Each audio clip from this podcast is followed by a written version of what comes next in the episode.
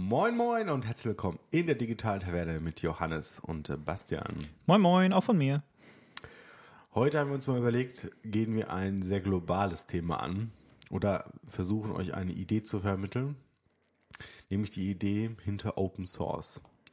Wir haben viele Sachen schon angesprochen, die Open Source sind äh, in unseren vergangenen Podcast-Folgen. Immer wieder einzelne Programme, sei es ähm, ja, LaTeX, sei es Programmiersprachen, äh, sei es einzelne Snippets, wie auch immer, ähm, wo wir gesagt haben, ja, das gibt es kostenlos. Ähm, und aber nicht alles, was es kostenlos gibt, ist auch Open Source. das sollte man nicht verwechseln. Äh, mal zu Anfang. Aber wir haben gedacht, wir besprechen das Thema mal und auch was so Hintergründe sind, warum Open Source eigentlich für fast alles eigentlich eine relativ gute Idee ist. Tatsächlich benutzen ja die meisten Leute wahrscheinlich wesentlich mehr Open Source Software, als sie denken. Zum Beispiel ähm, ist ein ziemlich großer Teil der Entwicklerpipeline von äh, Apple Open Source. Ja, GCC, äh, Quatsch. Ja, GCC ist auch Open Source, hat aber damit nichts zu tun. Äh, Clang. Clang ist Open Source. Ähm, das ist äh, von Apple ein C++-Compiler, okay. der für im Prinzip alles benutzt wird auf Apple-Plattform und eben auch für Objective-C. Und Swift zum ja. Beispiel ist auch Open Source. Ähm, beides basiert auf LLVM, Low-Level Virtual Machine, was auch Open Source ist. Ähm, und im Prinzip die Entwicklung von allen diesen Dingen ist relativ federführend äh, von äh, Apple finanziert worden. Nicht direkt LLVM oder nur gegen Ende. Also die Anfänger ja. von LLVM waren an der Uni Illinois, glaube ich. Boah, ja. Frag mich, frag mich nicht. Ja, es ist diese Geschichte, weil Chris Lettner ähm, damals war, war irgendwie da PhD-Student oder so und äh, hat dann im Zuge von irgendeinem, also quasi als Projekt an der. Uni, hat er LLWM angefangen und ähm, er hat es aber selbst eher als, mh, mm, als Konzept beschrieben damals. Also das Stadium hat er eher als eine Konzeptphase beschrieben und äh, hat dann aber jemanden gefunden, nämlich Apple, der ihn bezahlt, um weiter dran zu arbeiten und das tatsächlich in was Größeres zu machen. Und das ist eigentlich interessant. Ne? Also Open Source bedeutet der Source, also der Quelltext von deiner Software ist offen, für jedermann einsehbar. Ja.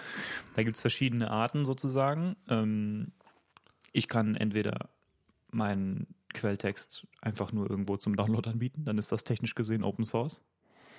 Ähm, aber heutzutage eher gängiger ist, dass ich eben auch mh, der Community nicht nur Einblick verschaffe, sondern auch ein bisschen Interaktion. Also ich habe meinetwegen ein GitHub-Repository, äh, wo äh, mein Quelltext offen ist. Die Leute können ihn runterladen, sie können ihn aber auch bearbeiten und mir ihre Änderungen vorschlagen. Ja, ja und generell gibt es dann halt auch die, also es gibt die, die krasse Version von Open Source. Ähm, ich habe ein Programm entwickelt, an dem ich immer noch mitarbeite, also sei es jetzt mal Linux zum Beispiel auch Linux Kernel oder so, der ja auch Open Source ist. Korrigiere mich, wenn ich falsch bin. Linux ist eigentlich der Linux Kernel. Das, äh, das, ja. das drumherum, ähm, ja. Ja. Das hast du wahrscheinlich gemeint. Genau. genau, der äh, Linux Kernel der, ist Open Source, das ist eines der größten Open Source Projekte. Genau. Und der ist wirklich komplett Open Source. Der, ähm, weil es gibt zum Beispiel, korrigiere mich, wenn das jetzt nicht darunter fallen sollte, aber es gibt auch verschiedene andere Open Source Modelle, bei denen es dann so ist, dass wenn ich das für mich in einem nicht ähm, kapitalgetriebenen Fall benutze, kann ich kommerziell äh, ja äh, kommerziellen Fall benutze, ist es für mich komplett kostenfrei in, in allen Varianten und Formen. Ich kann verändern, wie ich will. Ähm, und in dem Fall, in dem ich es ähm, eben einsetze, um damit Geld zu verdienen, ähm, muss ich Lizenzkosten zahlen. Ich sag mal Oder so. muss mich damit abfinden ich sag mal so, es gibt da zweierlei Sachen. Das eine ist Open Source selbst. Das bedeutet nur, dass der Text, also der Quelltext offen ist oder zumindest sichtbar ist. Ähm, wenn, ich, wenn er sichtbar ist, dann kann ich ihn natürlich theoretisch auch bearbeiten für mich selbst und kann damit dann irgendwas machen. Das ist, ähm, das hat zu tun, ist aber nicht dasselbe wie die Lizenz, unter dem der Code steht. Wenn ich mir jetzt äh, zum Beispiel, ich habe jetzt hier gerade mal den Linux-Kernel aufgerufen ähm, schauen wir mal, ob da eine Lizenzdatei direkt drin liegt. Hm, natürlich jetzt gerade mal nicht so offensichtlich. Äh, oft ist es so, dass ähm, im Prinzip im obersten Verzeichnis von irgendeinem, irgendeinem Open Source Projekt dann direkt eine Datei liegt, die heißt License und äh, in der steht dann drin, was es für eine Lizenz ist ähm, oder unter welcher Lizenz dieser Code verfügbar ist. Und da gibt es zum Beispiel die MIT-Lizenz oder die GPL-Lizenz oder so. Und das kommt dann eben, also diese Lizenzen ähm, kann man sich durchlesen, sind nicht so lang. Ähm, die geben einem dann relativ klar, eine relativ klare Idee davon, ähm, in welchem Rahmen man die Software verwenden oder verbreiten oder bearbeiten darf. Und äh, da gibt es eben welche, die sind eher offen. Also zum Beispiel GPL wäre eine Lizenz, die, ähm, also eine, das ist so eine Idealistenlizenz, kannst du sagen. Also im Prinzip, du darfst machen, was du willst, aber du musst sicherstellen, dass, äh, dass das, was du machst, was du auch, wenn du es weiter verbreitest, dass es immer noch unter GPL steht. Das heißt, äh, du kannst es jetzt nicht irgendwie, also deine Änderungen äh, für dich behalten und mhm. ähm, niemanden irgendwie weiter dran lassen. So, du kannst nicht versuchen, irgendwie das jetzt äh, closed source zu machen, sozusagen. Du kannst nicht versuchen, das zu schließen. Mhm. Und dann gibt es Lizenzen, die halt sehr offen sind, die so nach dem Motto, ja, mach was du willst. Du musst mir auch nicht, du musst mich nicht mal crediten, sozusagen. Also, wenn ich jetzt der Macher von irgendeiner Software bin, kann ich sagen, ist mir völlig egal, was du mit meinem Code machst. Ähm, kannst es auch von mir aus, geh zum Bewerbungsgespräch und behaupte, es ist deiner, ist mir egal. Ja, solche Lizenzen gibt es auch. Es gibt auch zum Beispiel diese äh, Do What the Fuck You Want, äh, ja. Do Whatever the Fuck You Want License, die gibt's. ähm, also ich meine nur, es gibt da so zwei verschiedene Sachen. Das eine ist die Lizenz, mit der der Code steht, und das andere ist die Tatsache, ob der Code offen ist oder ja. sichtbar ist. Mm. Und ziemlich viele äh, Projekte äh, sind halt, also bestehen aus verschiedenen Komponenten, die unter verschiedenen Lizenzen stehen. Ja. Äh, zum Beispiel, wenn ich jetzt mir überlege, der äh, Ubuntu zum Beispiel. Ja, Ubuntu besteht aus total vielen verschiedenen Komponenten. Das, ich meine, klar, eine Komponente ist der Linux-Kernel und der Linux-Kernel steht unter einer relativ offenen Lizenz. Ähm, aber es gibt eben auch, auch andere, proprietärere ähm, Komponenten, Komponenten, die unter weniger offener Lizenz stehen oder Komponenten, die komplett, also die nicht mal Open Source sind. Ich meine, von Ubuntu ist nicht alles Open Source. Ähm, und äh, wenn du jetzt Linux verwendest zum Beispiel, dann hat man auch viel zu tun mit dieser Lizenzgeschichte. Ja, dann, dann, wenn du irgendwie ein Ubuntu installierst, dann fragt er dich, äh, soll ich proprietäre Audioformate, wie mhm. zum Beispiel keine Ahnung, ja, MP3 naja, ist jetzt lizenzfrei, aber. Äh, früher MP3 beziehungsweise viele DVD-Formate, DVD-Formate, ja. wo es dann schwierig wird. Also MPEG, MPEG 2 zum Beispiel. Ja, wo da, wo es dann halt dann mit DVDs, wenn man dabei bleibt, wo man dann spezielle Lizenzen nochmal für den Videoplayer runterladen muss, dass man überhaupt die Dinge abspielen kann. Ja. Passiert im Normalfall jetzt bei Mac oder Windows nicht, weil es da normalerweise schon vorinstalliert ist. Das, da musst du dir nicht die Gedanken drum machen, dass ja. du DVD nicht abspielen kannst. Aber unter Linux ist das halt der Fall. Ja, es ist ähm, mit DVDs im Speziellen auch so, dass die ja ähm, auf eine Art und Weise kopiergeschützt sind. Und das ist irgendwie eine, eine, Form von kryptografischer, was auch immer, ja. Also die sind verschlüsselt ja. im Wesentlichen, so könntest du es so vereinfacht gesagt, äh, könntest du sagen, sie sind verschlüsselt. Ähm, und es gibt eben einen Satz von Schlüssel, die du haben musst, weil sonst kannst du die nicht abspielen. Und diese Schlüssel sind eben auch irgendwie proprietäre Dinge. Die sind nicht, äh, die sind nicht für die Allgemeinheit.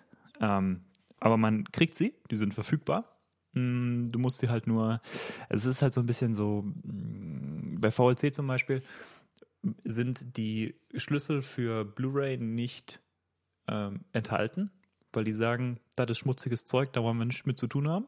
Ja? Du kannst aber als Nutzer dir die Schlüssel selbst runterladen und sie dann in ein Verzeichnis mhm. legen. Und VLC macht es dir auch sehr einfach, das zu machen, aber du musst es halt machen. Also die sagen halt so, ja, wir lassen da die Finger von, aber was du mit deinem schmutzigen Zeug da machst, das äh, ja. da können wir nicht verhindern. Ja, bei DVD war es ja früher auch ein Problem, dass du es nachinstallieren musstest. Es kann sein, dass es auch bei DVD so ist. Ich, äh, ich weiß es gerade gar nicht, weil es ist schon so lange her, dass ich eine DVD auf dem Computer abgespielt habe. Tatsächlich hatte mein Computer die längste Zeit eigentlich gar kein DVD-Laufwerk. Inzwischen hat er eins, aber. Ja, ich habe auch schon lange kein DVD-Laufwerk. Ja, gut, der Mr. Mac, hast du so ein, du hattest mal so ein externes, oder? Da habe ich immer noch, also wenn es notwendig ist, äh, bekomme ich eine CD gelesen, sagen Mhm. wir es so, aber der Optim der Normalfall. Also ich habe wahrscheinlich letzten Monat mal wieder ein DVD oder halt irgendeine CD, also CD als ähm, Speichermedium eingelesen, Mhm. weil es notwendig war und ich schauen musste, was drauf war. Ähm, aber im Normalfall, das passiert so selten. Tja, ich, Ähm. ich bin ja der Spezialist, der in Urlaub gefahren ist und sich DVDs mitgenommen hat, also so physikalische, so richtige Scheiben und so, so wie man das früher gemacht hat. Ich Ähm. erinnere mich dann nur, ja. Und dass äh, ich eventuell du hast da ein bisschen ausgeholfen dann später, weil das Problem war nämlich, ich bin dann angekommen in Spanien und habe gemerkt, dass von meinem, von meinem Laptop das DVD-Laufwerk äh, kaputt gegangen ist. Irgendwann in den, keine Ahnung, drei Jahren, seit ich es nicht mehr benutzt habe. Oder seit ich es zuletzt benutzt habe. Ähm, also ja, ist ein bisschen eine antiquierte Technologie irgendwie. Ist merkwürdig, das so zu sagen, aber ist so. Ah, ich glaube, mehr noch für, für Technik-affine. Ich, ich glaube, dass DVDs immer noch gekauft werden. So leid es uns tut, dass das passiert. Ähm, aber passiert immer noch. Ja. Ähm, ich finde es nur noch nervig. Also, Das ist halt so ein bisschen irgendwie antiquiert. So. Das, das, eigentlich willst du eine Datei anschauen, aber die hast du jetzt da irgendwo im Schrank liegen. ja, es sind gut, halt dann gibt, doch irgendwie es gibt größere. Wege, das zu umgehen. Ja. Plex zum Beispiel und dann musst du halt die DVDs rippen. Was, ich bin mir, die Sache Ja, ist die, ist- du darfst die DVDs rippen, du darfst aber nicht den Kopierschutz umgehen. Das ist ein bisschen äh, eine Ja, trickreiche Situation und, eigentlich. Und du darfst es halt nicht verbreiten. Also für Privat, für Privatzwecke ist es halt erlaubt und Dinge und ja, ich bin mir da mit der Rechtslage so ein bisschen unsicher. soweit ich, da, also für den Privatgebrauch kannst du sowieso relativ viel machen, Hm. wenn es für dich persönlich ist. Ähm, aber ja, das, äh, du darfst den Kopierschutz nicht umgehen. Hm. Beziehungsweise, ich glaube, zumindest früher war die Formulierung und da noch viel, viel also ist, kann auch sein, dass es heute noch so ist, viel, viel weiter gefasst. So dass, also, solange, also es geht dann, also ich weiß nicht, wie die Formulierung war, aber im Prinzip, solange du, äh, da, da ging es dann um, äh, um die, also um die Schwierigkeit, den Kopierschutz zu umgehen, wenn das möglich war, war es auch okay zu rippen. prakt- Also ist sehr, Ja. sehr vereinfacht formuliert. Ich Es ist ein klassischer Fall von, äh, wir haben ein technisches Problem juristisch gelöst. Ja. Weil das technische Problem ist, es ist einfach nicht möglich, die Dinger so zu verschlüsseln, dass man sie nicht geknackt kriegt. Ja, weil- weil, ich sie ja abspielen will. Genau, weil man muss sie ja irgendwie abspielen können. Ja. Ähm, und dann hat man das juristisch gelöst, indem man halt gesagt hat, ja, aber dann, dann, dann, dann machen wir das einfach illegal, das zu knacken. Also vor allen Dingen, ich muss sie abspielen können, ohne Passwörter einzugeben, ohne es irgendwo gebunden Ja. zu haben. Weil ich meine, äh, in, in iTunes äh, habe ich mir auch ein paar Filme gekauft und da vergiss es, das auf einem anderen Rechner äh, gescheit zum Laufen zu bringen. Also soweit ich das weiß, möchte mich man kann da bestimmt auch irgendwie das DRM Aber- knacken, aber ist äh, echt, das macht kaum einer. das ist echt, echt, echt nicht so easy. Ähm, Ich glaube, der Konflikt ist da im Prinzip zwischen, also Convenience, ähm, also ist es jetzt convenient für dich, also ist den Film auf iTunes anzugucken, ist convenient genug, sozusagen, ja. Ihn dann zu knacken, damit du ihn DRM frei hast, damit du ihn irgendwie auf den Stick ziehen kannst und woanders abspielen. Ähm, Sticks zum Thema antiquierte Technologie. Äh, aber selbst das geht ja. selbst das. Du brauchst ja nur eine Verbindung ja, da, dass du, ja. iTunes und dein Passwort. Dann kannst du es ja auch machen. Genau, ich wollte Ja. eigentlich auf irgendwas hinaus, aber ich. Naja, gut, egal. Wir waren eigentlich bei Open Source. Es tut mir leid. Ich, das, ist, das ist so, dieses, dieses DVD-Thema geistert so ein bisschen in meinem Kopf rum wegen äh, ja Plex-Server und ich dran. bin, ich bin gerade ein bisschen dabei, mich damit zu beschäftigen. Aber ähm, genau. Mm, Wir hatten öfter über Programmiersprachen jetzt schon gesprochen und was noch nicht so richtig zur Sprache kam, ist, eigentlich sind so ziemlich alle Programmiersprachen, die irgendwie populär sind, außer MATLAB, Ja, leider. sind Open Source. Ja. Das heißt, der Compiler ist Open Source. Oft auch der Prozess, mit dem die Sprache entwickelt wird. Äh, Python zum Beispiel. Ja. Klassisches Open Source Projekt. Ja, Ähm, da gibt es gar nicht. Ja, genau so. Octave übrigens, was so eine Ja. Art, äh, so eine Art äh, MATLAB. abgespeckter MATLAB-Klon ist, Ja. ähm, ist auch Open Source. Ja, Äh, das hätte ich erwartet. es ist dann häufig so, dass, naja, irgendjemand muss halt dann doch die Sache im Griff haben. Naja, bei Linux zum Beispiel hat Linus, äh, Linus Torvalds, äh, hat das im Griff. Hut auf, Ja. sozusagen.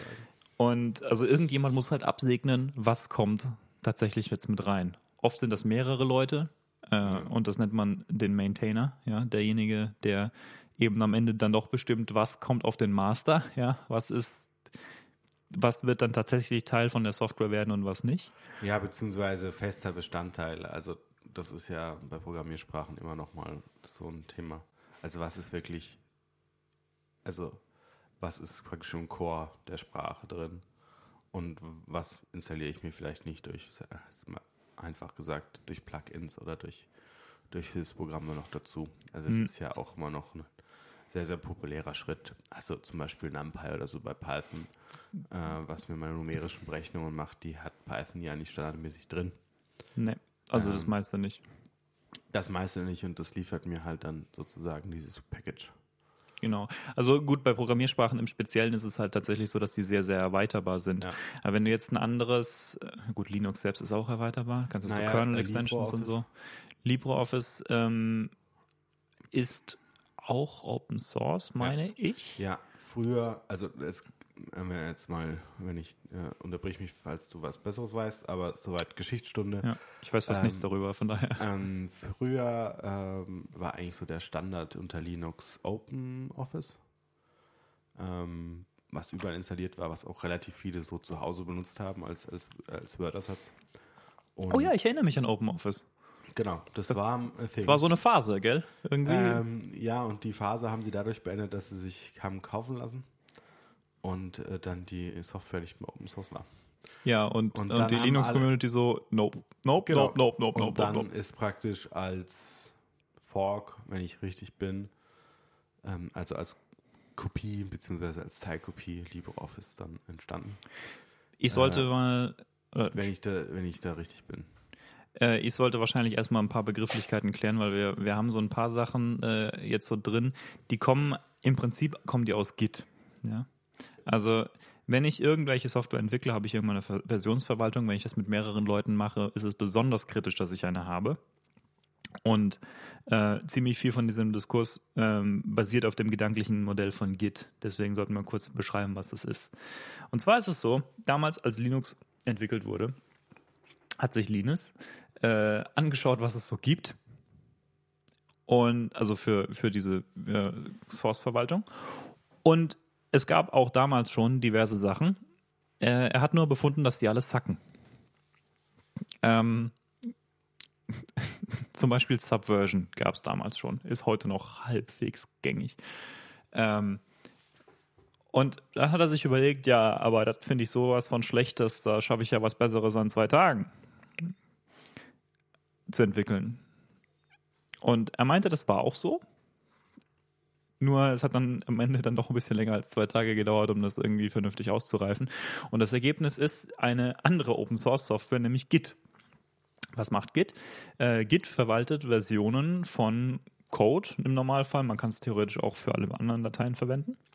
Das funktioniert dann so, dass ich einen Ordner habe mit egal was drin. Und in diesen Ordner kann ich mir dann navigieren mit einer Konsole am einfachsten und kann dann sagen, diesen Ordner, das möchte ich jetzt gerne mal zu meinem Git-Repo machen. Dann habe ich, das ist, also das tatsächliche Konzept ist ziemlich komplex, aber im Wesentlichen, ich habe eine, ich habe eine lokale Historie und eine Server-Historie und ähm, alles läuft über Branches. Das heißt, ich habe irgendwie einen Baum von Versionen und dieser Baum hat Äste, Branches. Ja.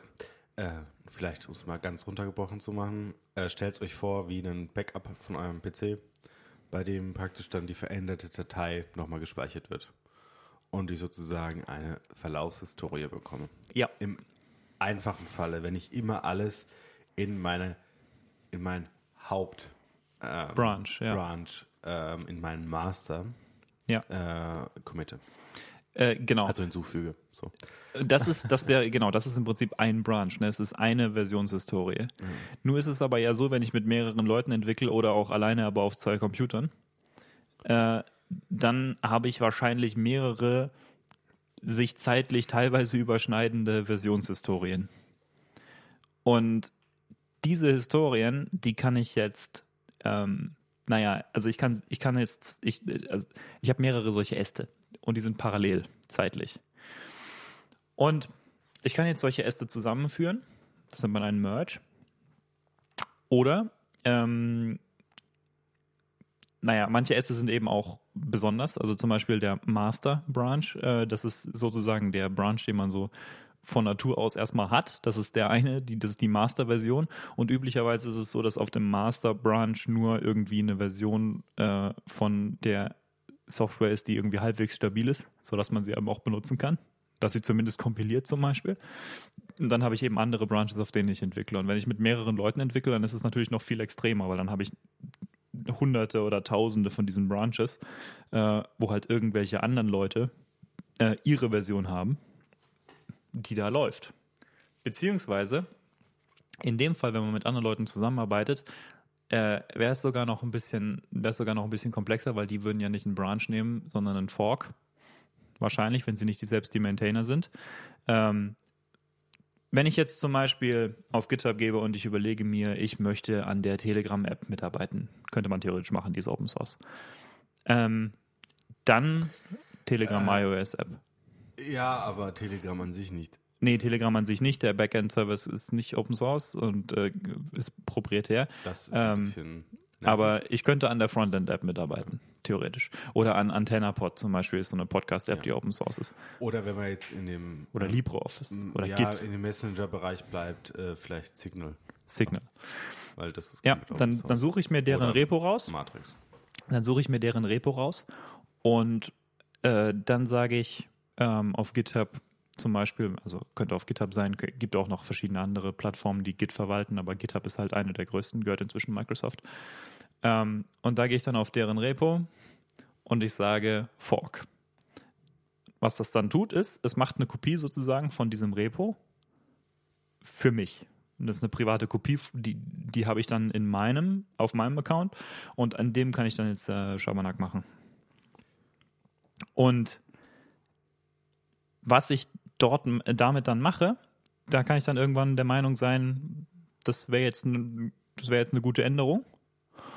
Und dann würde ich ähm, dem Maintainer von dem ursprünglichen Repo sagen, ähm, hier habe ich mal eine Änderung gemacht, die finde ich sinnvoll, übernimm die doch.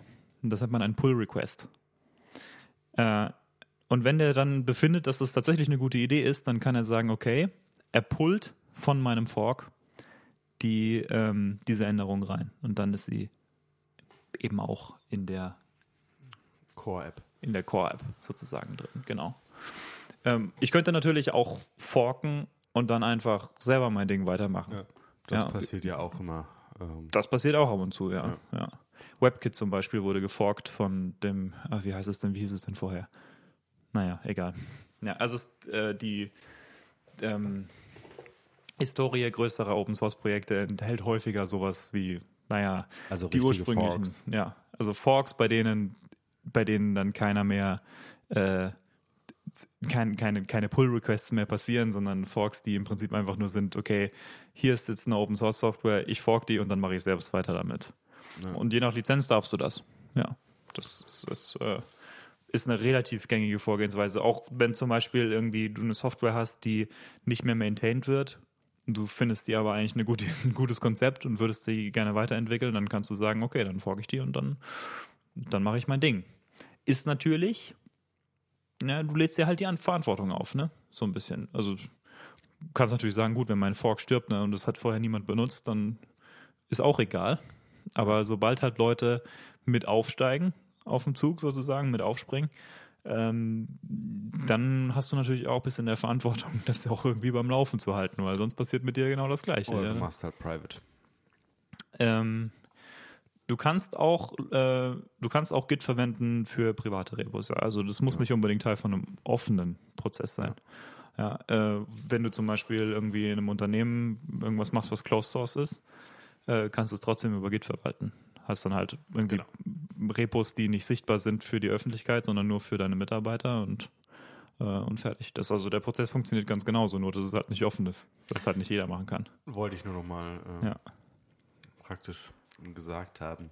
Also ich sag Aber mal, warum, ähm, ja, also warum sprechen wir überhaupt Open Source nochmal an? Weil wir diesen Gedanken sehr, sehr wichtig finden und zumindest ich für mich sage, dass es notwendiger wäre, wesentlich mehr Software Open Source zu machen, als wir sie momentan haben.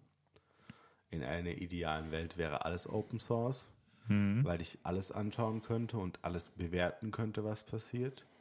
Das ist natürlich dann immer so ein bisschen schwierig. Ähm, aber jetzt zum Beispiel gerade bei, wenn man jetzt mal auf Messen- Messenger-Apps geht oder so ähm, und ich den Sicherheitsaspekt vor allen Dingen betrachte jetzt erstmal, ist es sehr, sehr sinnvoll, eine Open Source ähm, Messaging-Dienst zu benutzen, weil ich, gut, also ich vielleicht jetzt nicht, aber Menschen, die sich damit auskennen, können sich diesen Code angucken und können sagen, hier und hier sind Fehler oder das und das ist echt gut implementiert und die Verschlüsselung, die funktioniert auch gut, da gibt es keine Lücken, funktioniert alles oder ich finde halt Fehler und kann halt auf diese Fehler Aufmerksamkeit, äh, aufmerksam machen, um diese Software zu verbessern. In, und das ist Ja. gewollt, dass das passiert. Es ist sozusagen per Design gewünscht, dass das Menschen machen, sich den Code angucken, mir ähm, Feedback geben. Wie die App funktioniert, ist es gut, so ist es nicht gut. Ja. Sollte man es vielleicht so machen, sollte man es so machen. ne? Ähm, aber gerade so in einem Sicherheitsaspekt erstmal zu sehen, wie ist praktisch der Kern meines Sicherheitskonzepts implementiert und funktioniert der. Nebenbei sollte man auch dazu sagen, dass äh, die meisten Plattformen, die irgendwie ein Git verwalten, auch andere Kooperationsmechanismen äh, haben. Also zum Beispiel, dass ich ähm, äh, also normalerweise haben sie zumindest mal einen Issue-Tracker.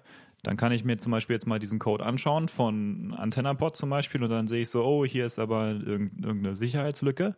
Und dann kann ich sagen, okay, ich mache jetzt mal ein Issue auf und dann sage ich den Leuten, Leute, hört zu, es gibt ein Problem, das und das ist das Problem. Wie genau stellen wir uns vor, dagegen was zu tun? Und dann wird im Normalfall irgendjemand, der die Software maintaint, wird eine Meinung dazu haben. Äh, und dann ist es auch häufig so, dass über solche äh, Issues dann auch, ähm, naja, also hilfreiche Kommunikation stattfindet. Zum Beispiel, mh, ich nehme, also zum Beispiel könnte der Maintainer sagen, ja, ich, ich erkenne an, dass das ein Problem ist, ich habe aber selbst keine Zeit, mich darum zu kümmern, will es jemand machen? Und dann, je nachdem, wenn es halt eine, eine äh, Community ist, in der tatsächlich sowas, sowas funktioniert, dann äh, findet, findet sich auch jemand, der dann sagt, ja, ich, ich nehme mich dem Problem mal an. Oder dass man eben auch über technische Details dann reden kann. So, ja, wie genau nehmen wir uns dem Problem an? Ja. Oder wie ist Das- es gewünscht? Ja. dass man es macht. Und also das geht jetzt auch nochmal ähm, generell auch nochmal sozusagen auch, da- dass ich davon wegkomme, Unternehmen viel, viel Geld dafür zu bezahlen, eine Software zu entwickeln, die auch Open Source sein kann. Ähm, bestes gescheitertes Beispiel, ähm, München, ähm, die Stadtverwaltung. Stadtverwaltung, die Ja. komplett auf Linux umgestiegen ist von, von ähm, Windows und äh, dann jetzt wieder zurück umsteigen. Wohl aber anscheinend nicht, weil Linux schlecht ist, sondern nur, weil die Entwickler der proprietären Software, die sie halt brauchen, kann man überstreiten, ob das auch nicht Open Source sein sollte, aber sie brauchen halt irgendwie, ja, verwaltungstechnische Sachen, wie irgendwie wahrscheinlich ähm, Bewohnerverwaltung, da gibt es ja, oder wie mache ich Passe, Pässe und so. Und diese Software haben sie nicht richtig implementiert, sodass die auch nicht richtig untereinander kommuniziert haben. Das war wohl auch ein Support-Problem vor allem. Genau. Und nicht an der Software an sich, also Linux war nicht das Problem. Vielmehr waren die Entwickler das Problem. Und das ist halt super blöd. Weil Mhm. nur weil es jetzt Windows ist, äh, macht es das eigentlich nicht, verändert das Problem nicht. Naja, es, Es- kommt ein bisschen drauf an, wie du es machst, weil es, also in, speziell in dem Fall kannst du natürlich sagen, gut, wenn sie viele von den Windows APIs verwendet haben, dann kann es natürlich schon ein Aufwand sein, supporten, aber das ist, steht ja auf einem total anderen Blatt. Das ist ja, das Ja. ist ja eine andere Diskussion. Zum Beispiel in ähm, Frankreich ist die komplett, ist der komplette Polizeiapparat auf Linux.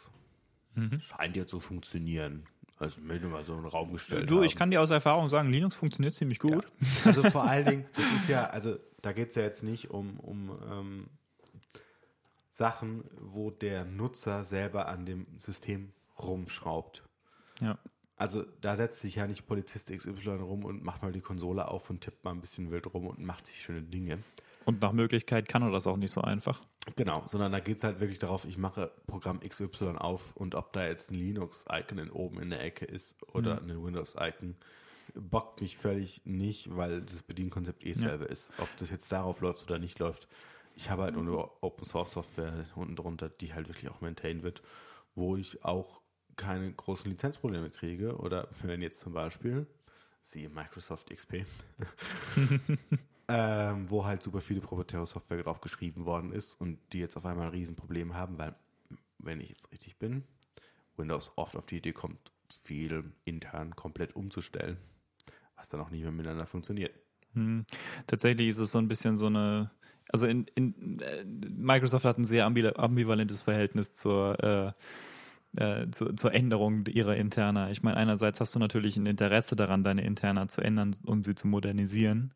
Andererseits hat aber vor allem Microsoft auch ein Interesse daran, äh, eine Rückwärtskompatibilität aufrechtzuerhalten. Und das ist auch oft ein Problem mit, äh, mit Open Source Software, dass die Leute halt sagen, ja, wir, wir wollen keine Breaking Changes, ja, wir wollen nicht, dass, weil andere Leute haben jetzt Workflows darauf aufgebaut, dass unsere API so funktioniert und wir können jetzt nicht unsere API einfach komplett ändern. Ähm, und das führt natürlich schon dazu, dass sich auf Dauer irgendwie ein Haufen Staub ansammelt sozusagen, ja, und du einen Haufen Altlasten hast. Ähm, es, es, gibt auch verschiedene andere problematische Trends, wenn du, ähm, wenn du Open Source Software hast, die halt nicht kommerziell entwickelt wird, dann gibt es zum Beispiel äh, solche Phänomene, dass du, ähm, ich meine, die Leute entwickeln ja sozusagen zum Spaß daran oder weil sie es selbst benutzen wollen. Und dann gibt es halt dieses Phänomen, dass, äh, dass viel Open Source Software eine Million kleine äh, Features hat, die halt irgendjemand mal brauchen konnte. Ja. ja.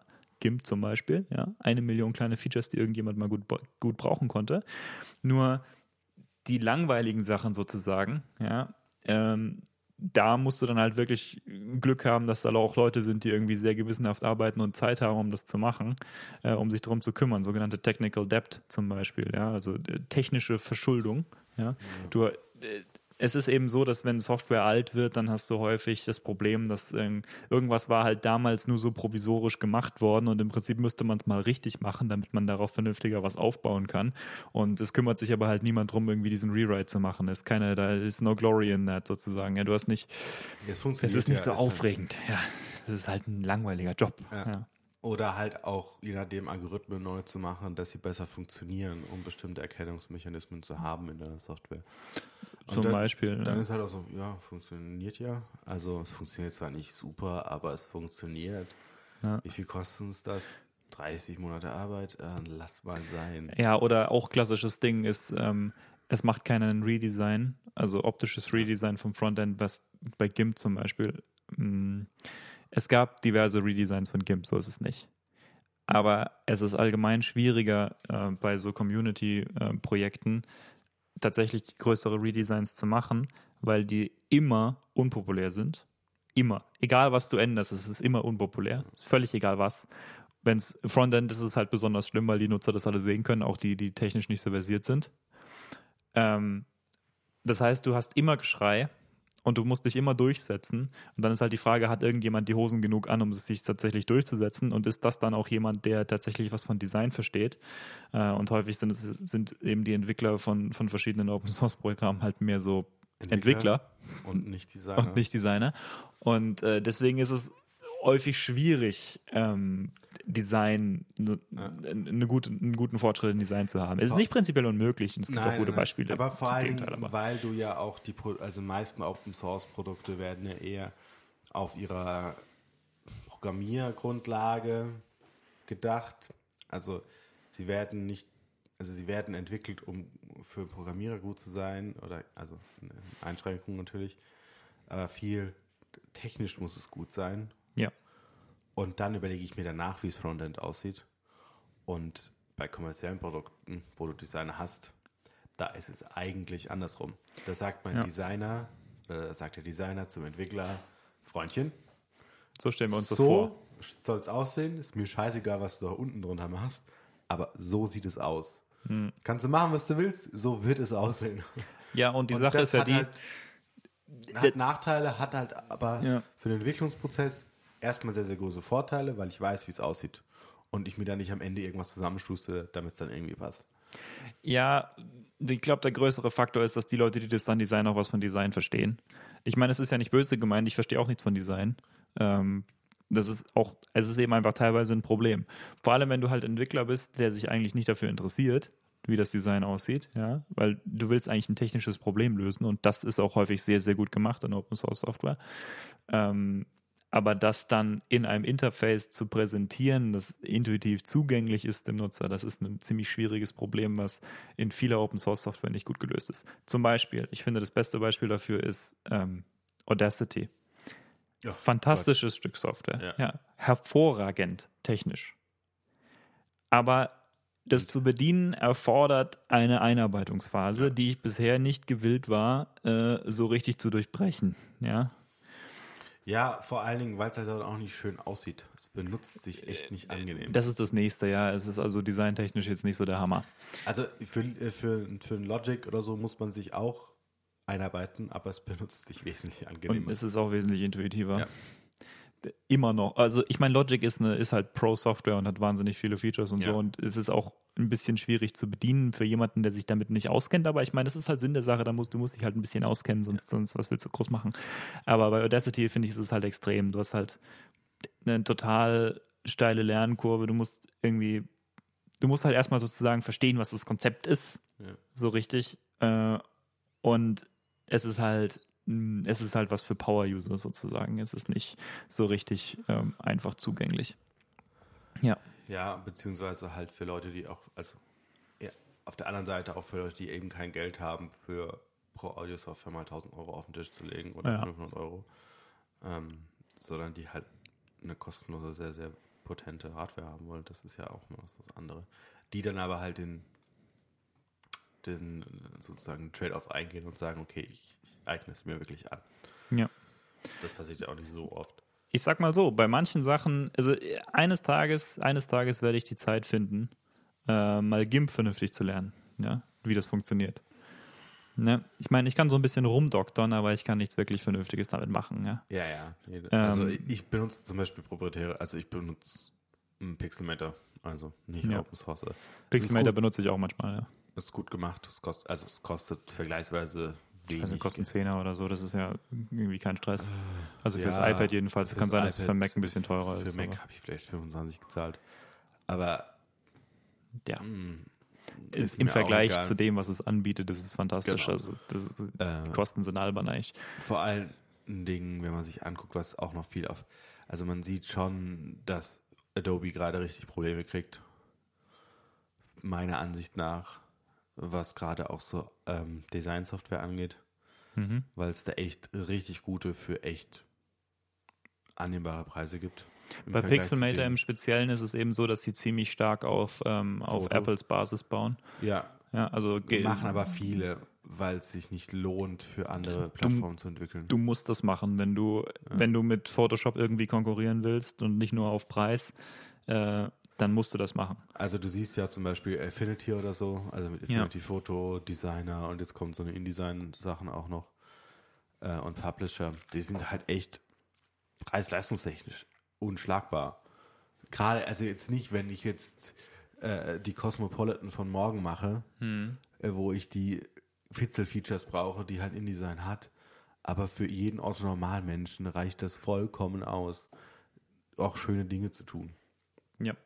Und da siehst du halt, also da sieht man halt auch schon, was Software an sich leisten kann, wenn du sie halt effizient entwickelst. Übrigens genauso Scribus. Ist auch so, ähm, Open Source. Ist, Ist- ist, ist so ein bisschen so ein Beispiel wie Audacity. Fantastisches Sof- Software, technisch. Ah, Äh, Designtechnisch. aber bedienen möchte ich das möchte ich das eigentlich nicht. Also es ist ja nicht ganz so schlimm in der Bedienung, aber auch, auch so ähnliches Blender.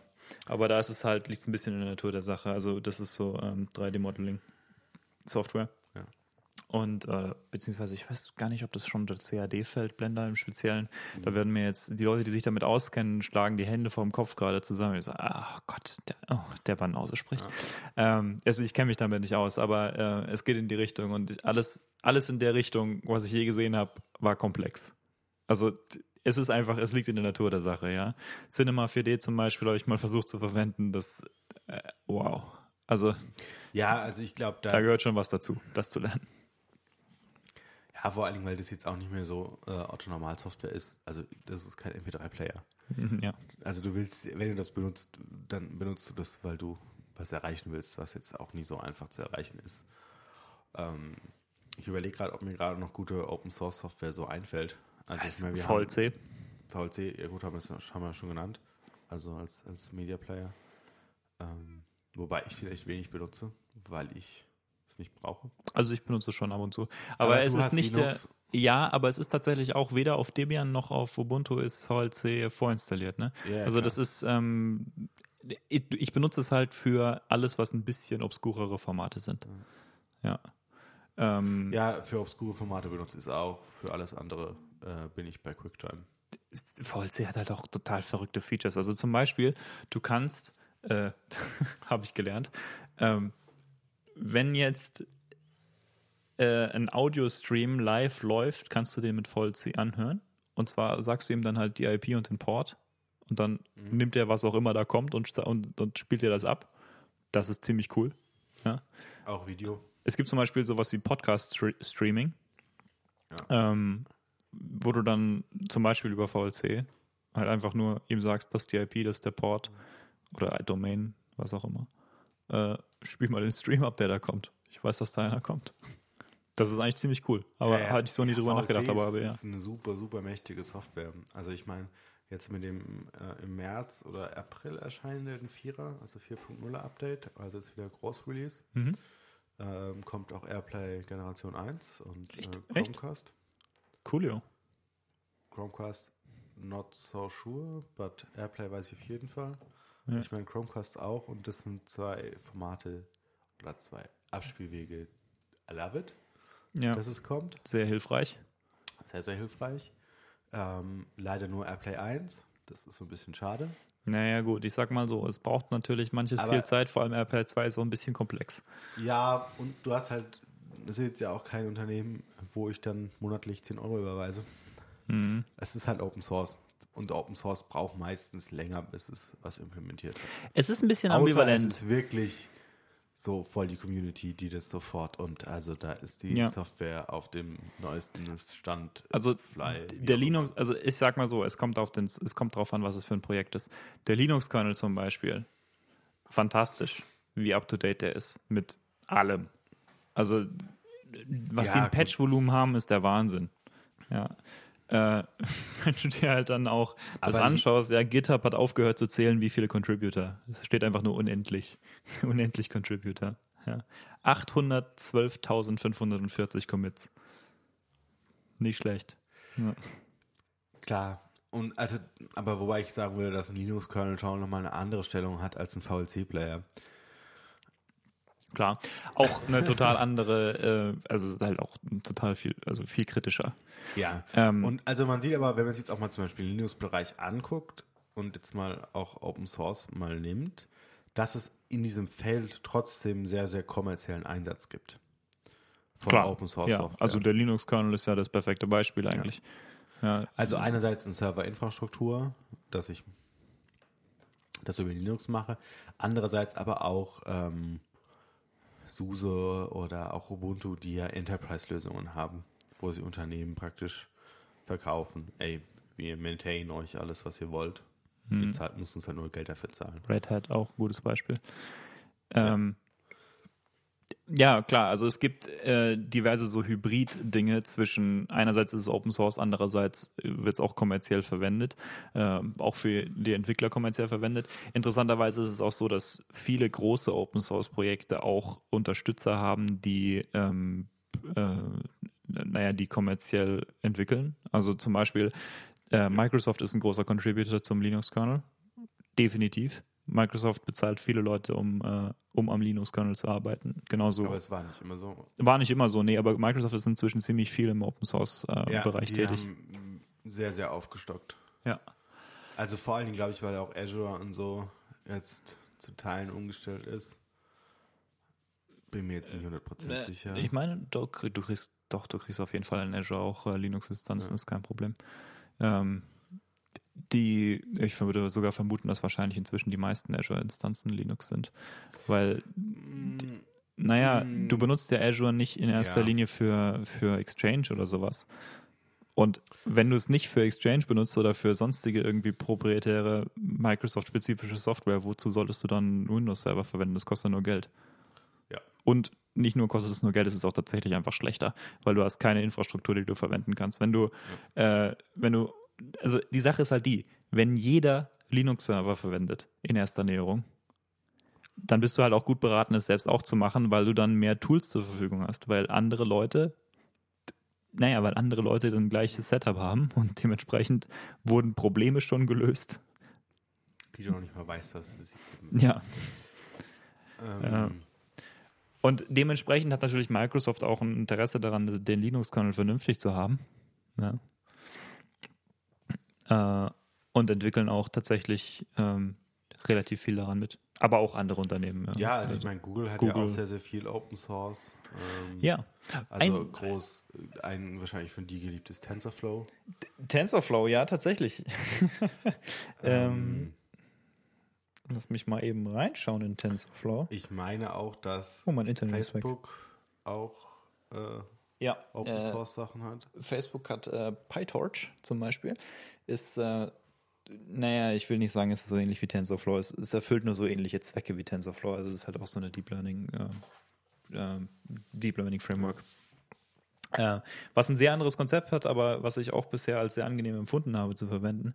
Also, ähm, Entschuldigung, wir haben so ein bisschen Internetprobleme gerade. Es ist ein bisschen, gut. ist ein bisschen die, ärgerlich.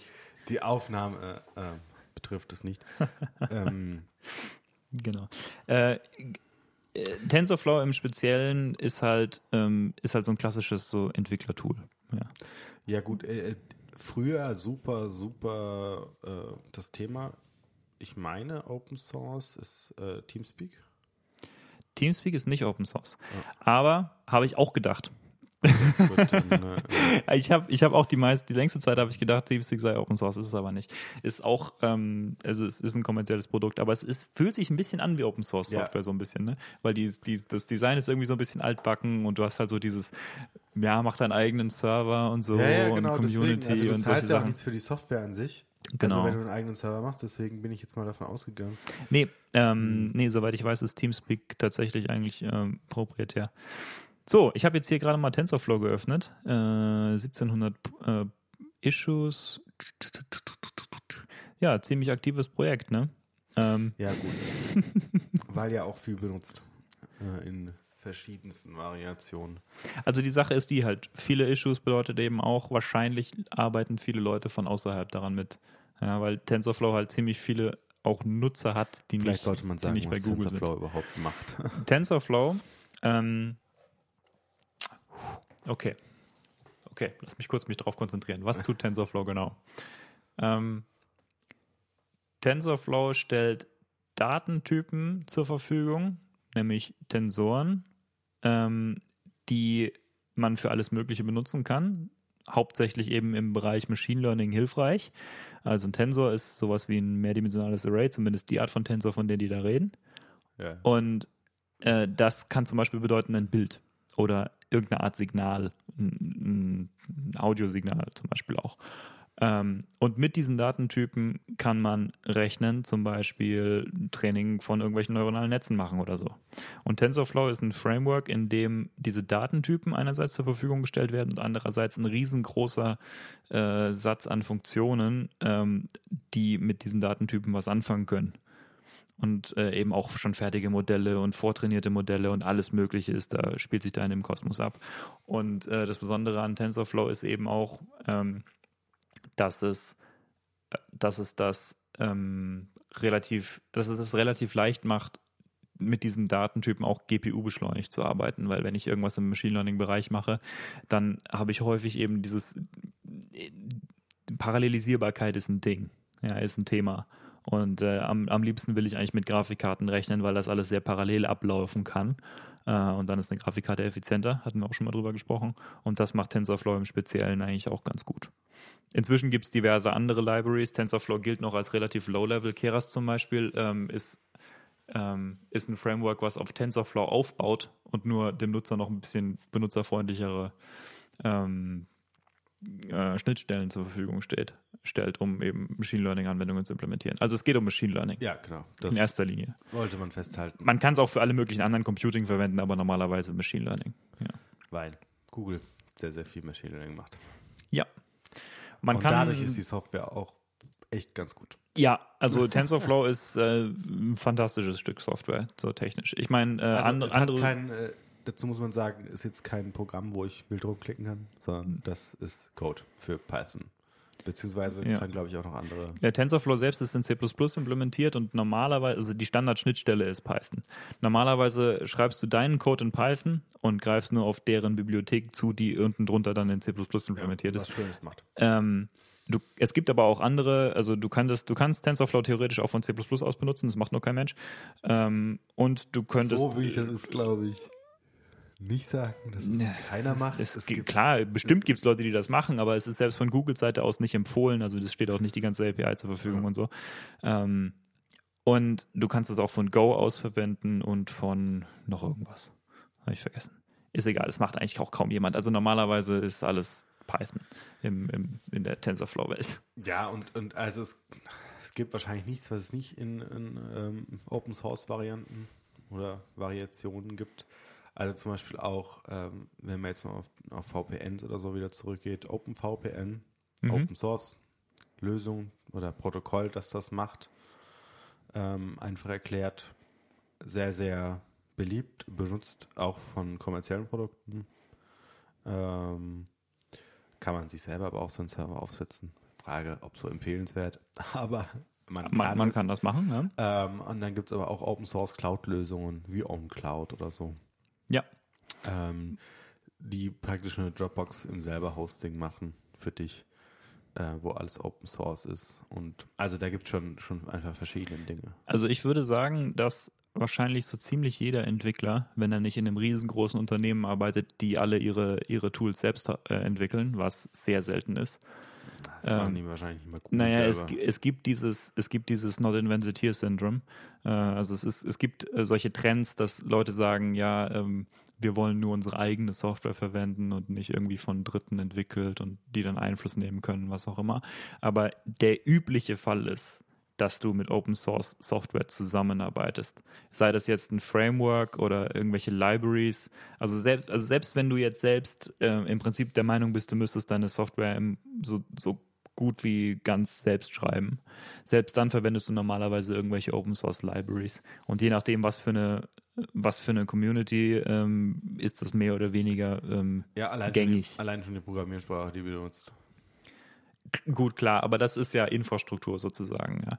Das, ähm, das, der Compiler ist Open Source, also der Compiler baut ja aber nur dein Programm. Also Ja, du könntest im klar. Prinzip dein ganzes Programm selbst schreiben und dass der Compiler Open Source ist, hat damit nur peripher zu tun. Ja. Nur äh, üblicherweise, wenn du größere Software entwickelst, schon schreibst du die nicht komplett selbst. Also wenn du ein Spiel entwickelst, meinetwegen, ja, äh, das Allermeiste, was von dem Spiel abläuft, ist normalerweise eine Engine, die du nicht selbst geschrieben hast. Zum Beispiel die Unreal Engine oder die Cry Engine oder was auch immer. Ja, nur das Ähm. Far Cry, äh, nicht Far Cry, Crisis, Crisis, ja. äh, die machen es dann halt immer als Demo-Spiel für ihre Ja. Engine. Und normalerweise ist es dann halt so, also man kann halt irgendwie so größenordnungsmäßig sagen, ja, so eine Engine hat halt zwei, zwei Millionen Zeilen oder zweieinhalb Millionen Zeilen oder so. Manche auch viel mehr, manche natürlich auch viel weniger. Ähm, und dann entwickelst du halt nochmal selbst so 100.000, 500.000 oder so dazu. Äh, und das Ganze wird dann als Spiel ausgeliefert. Aber das meiste ist eigentlich ja der wiederverwendbare Teil sozusagen, ja, ist die Engine. Und äh, die ist, also gut, entweder ist die halt Open Source oder zumindest in, gut, in diese Game-Entwicklungswelt ist halt alles relativ viel kommerzielle Software. Ähm, Ja, nur. Also, So ziemlich nur, ja. Es gibt auch Open Source Game Engines, ist aber nicht so Ja. verbreitet. Ähm, also das meiste von dem Code ist normalerweise nicht von dir in dem Fall. Klar gibt es andere Bereiche, in denen das meiste von dir ist, äh, aber es ist schon sehr gängig, zusammenzuarbeiten mit, mit offenem Code oder in dem Fall, gut, in dem Fall ist es einer der seltenen Fälle, wo du tatsächlich Code von anderen Leuten lizenzierst. Ähm, ja, gut und sehr, sehr sicherheitsrelevante Sachen zum Beispiel. Also SAP-Software zum Beispiel. Also da ist wahrscheinlich so gut wie nichts Open Source drin. ja, würde ich auch vermuten. Ähm, weil sie, also alleine schon, weil sie eine proprietäre, eigens entwickelte Programmiersprache benutzen. ja. Also die Frage ist, ob ähm, vollständig, also sie werden Mit auch, Sicherheit nicht, nee. ähm, aber sie benutzen sie zu teilen. Ähm, sie setzen sie ein und dann gibt es da einfach noch für viele verschiedene Dinge, wo es dann halt einfach auch sicherheitstechnisch schwachsinnig ist, zumindest aus ihrer Perspektive, äh, andere Software sich einzukaufen oder andere ähm, Denkrichtungen sozusagen zu verwenden. Tatsächlich finde ich, ist es eine interessante Debatte, die man mal anstoßen könnte. Und zwar, wenn ich meine Software offen habe, ist das ein Sicherheitsvorteil oder ein Sicherheitsnachteil? Weil, also persönlich Also bin ich der Op- Meinung, es ist ein Vorteil. Der Open Source äh, Mensch in uns müsste jetzt sagen Vorteil. Persönlich bin ich der Meinung, es ist ein Vorteil, weil du kannst die, also du hast Bugs, ja. Ja. Wenn man realistisch ist, muss man sagen, man hat Bugs und man hat wahrscheinlich oder möglicherweise auch sicherheitsrelevante Bugs. Und je mehr du anderen Leuten den Code zeigst, desto größer ist die Wahrscheinlichkeit, dass diese Bugs gefunden werden. Das ist klar. Ich denke aber, die Bugs werden, wenn du was hast, was tatsächlich kritisch ist, wird, dann, dann wird auf jeden Fall jemand die Lücke finden. Die Frage ist nur, ob er dir davon Bescheid sagt. Ja. Ich denke halt, wenn du eine, wenn du deine Software offen hast, ist die Wahrscheinlichkeit größer, dass du das hilfreiche Feedback über die Existenz des Bugs zurückgespielt bekommst und so schließen kannst und dass man eben als eine Community irgendwie versucht zu konvergieren zu einer lückenfreien Software. Ähm, dadurch, dass die meisten Spieler in diesem Spiel gutwillig sind, funktioniert das. Ja, vor allen Dingen und weil es überprüfbar ist, was überhaupt passiert. Also in allen Bereichen, nicht nur bei, bei, bei wirklich security-relevanten Bugs. Also dass ich wirklich wissen kann, wo meine Daten hingehen oder nicht halt hingehen. Ja, das ist nochmal ein anderer Aspekt Ja. von, von Sicherheit. Also als Ähm, Nutzer interessiert mich natürlich, was passiert mit meinen Daten. Das kann man auch ansehen. Die äh, Unternehmen, die jetzt natürlich dann das nicht in dieser Art und Weise Open Source haben, also gehört auch Google dazu, gehört Apple dazu, Microsoft, die haben sogenannte Bounty-Programme, sage ich jetzt mal, wo sie praktisch sagen, wenn jemand einen, Bug findet, der wirklich sicherheitsrelevant ist, ähm, der jetzt nicht nur irgendwie die App abstürzen lässt, äh, dann zahlen die sogar Geld dafür. Weil sie sagen, das ist es uns wert, dass du nichts davon erzählst. Es ist halt, ähm, man muss da sagen, wenn ich einen Bug finde, der sicherheitsrelevant ist, gibt es ja durchaus Abnehmer auf dem Schwarzmarkt dafür. Ja. Und äh, dass jetzt ein Google oder ein Apple oder Microsoft oder so, äh, die sollten halt vielleicht ein bisschen ein Gegengewicht setzen gegen diesen Anreiz ja, und dann sagen, ja, wir zahlen dir vielleicht, wir zahlen dir auch was. So, ja. Wobei, lustigerweise, Apple zahlt gerade nur bei iOS. Apple tut das sowieso nur sehr widerwillig. Ja. In dem Fall muss man sagen, bin ich nicht auf ihrer Seite. Ich bin der Meinung, sie sollten das viel mehr machen. Ähm, Apple hat tatsächlich, ja, zahlt im Moment nur für iOS und auch da nicht wirklich. Also äh, sie, sie machen das wirklich in der Praxis sehr wenig. Ähm, es hat sogar Fälle schon gegeben, wo Leute einen, äh, es, es, hat, es hat jemanden gegeben, der hat einen Bug von Safari beziehungsweise von WebKit an Google reported, weil Google ja Chrome für iOS hat und Chrome für iOS muss WebKit verwenden, das ist Apples Policy. Ähm, und Google hat dafür Bounty äh, Geld ausgezahlt. Und es gibt durchaus die Spekulation, dass der gute Mann sehr wohl wusste, dass das wahrscheinlich ein WebKit-Bug ist, sich aber gedacht hat, wenn ich den zu Apple gebe, was habe ich davon? Ja. naja. Von dem her, also da gibt es einfach sehr, sehr viel und wir wollten euch nochmal so ein bisschen äh, Awareness, sagen wir mal so, so schön Englisch, äh, für dieses Thema schaffen, dass Open Source ein sehr, sehr wichtiger Bestandteil von Entwicklung ist oder auch von, von Software, die wir heutzutage benutzen. Von Infrastruktur, man würde Ja. sich wundern, also auf vor allem im Serverbereich sehr viel Open Source. Ja. Und dass es auch wichtig ist, diesen Bereich eigentlich größer zu machen, als er momentan ist. Man muss auch dazu sagen, dass Weil, also es schließt nicht aus, dass ein Unternehmen kommerziell damit Geld verdient, wenn ihre Software Open Source ist. Auf keinen Fall, ne. Ähm, das sollte man mal dazu gesagt haben. Es ist auch Ähm. so, dass, ich meine, Leute haben, es, ist, es gibt natürlich Ängste, die da irgendwie verbunden sind. Ja, wenn ich meine Software Open Source mache, wird die dann einfach geklaut und dann jemand anders übernimmt mein Geschäftsmodell oder so. Das meiste davon halte ich nicht für reale Probleme.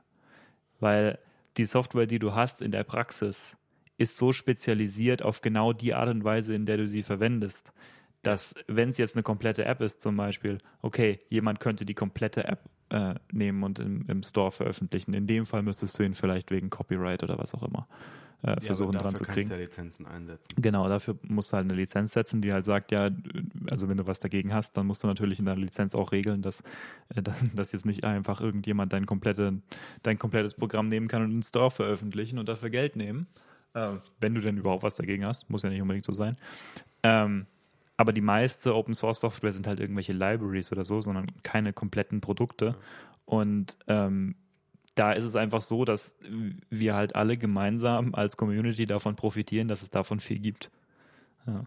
Und dass jetzt jemand deine Arbeit klaut, also ich will nicht sagen, dass es nie passiert, aber angenommen, ich würde jetzt irgend- irgendeine Audio-Software schreiben wollen, würde ich dann in den Quelltext von Audacity gehen und mir da Sachen rauskopieren? Höchstwahrscheinlich nicht, weil mich da einzuarbeiten und die Software, die die haben, zu adaptieren auf die Art und Weise, wie ich es einsetzen will, ist wahrscheinlich mehr Arbeit, als wenn ich es einfach selbst machen würde. Oder wenn ich mir eine andere Library suche, die genau dafür gedacht ist. Ja. Also diese Ängste sind hauptsächlich unbegründet, bin ich der Meinung. Und äh, dass, dass, es, dass Sicherheitsprobleme äh, auf die Art und Weise mehr öffentlich sind, das halte ich für einen Vorteil. Definitiv. Von dem her sind wir wohl am Ende dieser Folge angekommen, würde ich sagen. Man muss, ich muss mich ja ein bisschen entschuldigen. Ich bin jetzt nicht so der Open Source Experte. Ich meine, ich habe damit wir, zu tun, wir, so. Wir beide nicht. Aber es Ähm, ging erstmal darum, das Thema überhaupt mal so ein bisschen auf den Plan zu rufen. Ja. Bei euch. Und euch zu zeigen, ähm, ja, was Open Source überhaupt ist oder was der Gedanke vielleicht auch da hinten dran ist, das zu tun und was es da gibt und dass es da relativ viel gibt, was Ja. wir auch relativ gerne benutzen. Kurz gesagt, der Gedanke ist, wir arbeiten zusammen und nicht gegeneinander. Ja. Und das eigentlich. ist, das ist gut für alle Leute. Also gut für alle Parteien. Von dem her sagen wir, ciao, ciao. Ciao, ciao.